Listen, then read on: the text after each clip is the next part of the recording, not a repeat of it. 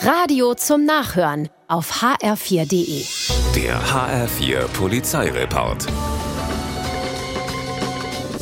In Fuldatal-Iringshausen überfällt abends um neun ein 18-Jähriger einen Getränkemarkt. Zumindest versucht er das. Mit einem Messer bedroht er den Kassierer und will die Kohle. Als der seinerseits dann ein Pfefferspray zückt und es dem Räuber zeigt, kriegt der kalte Füße und haut ab. Die sofort alarmierte Polizei kann den 18-Jährigen dann am Bahnhof festnehmen. Auf dem Fluchtweg wird auch das Messer gefunden. Der möchte gern Gangster, dem ein weiterer Überfall in Fellmar nachgewiesen werden kann, landet im Knast.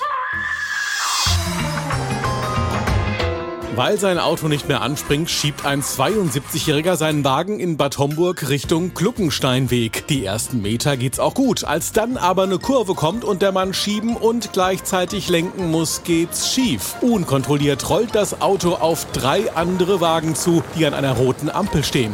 Fürs Bremsen ist zu spät. Es kracht. Und so wird aus dem technischen Defekt ein satter Schaden in Höhe von 8000 Euro.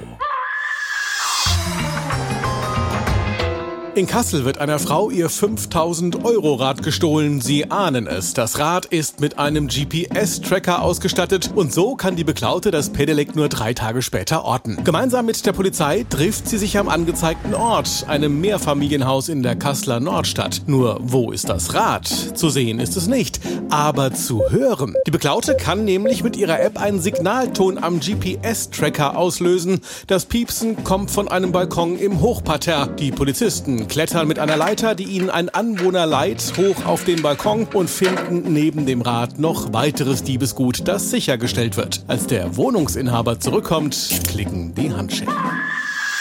Der HR4 Polizeireport mit Sascha Lapp. Auch auf hr4.de.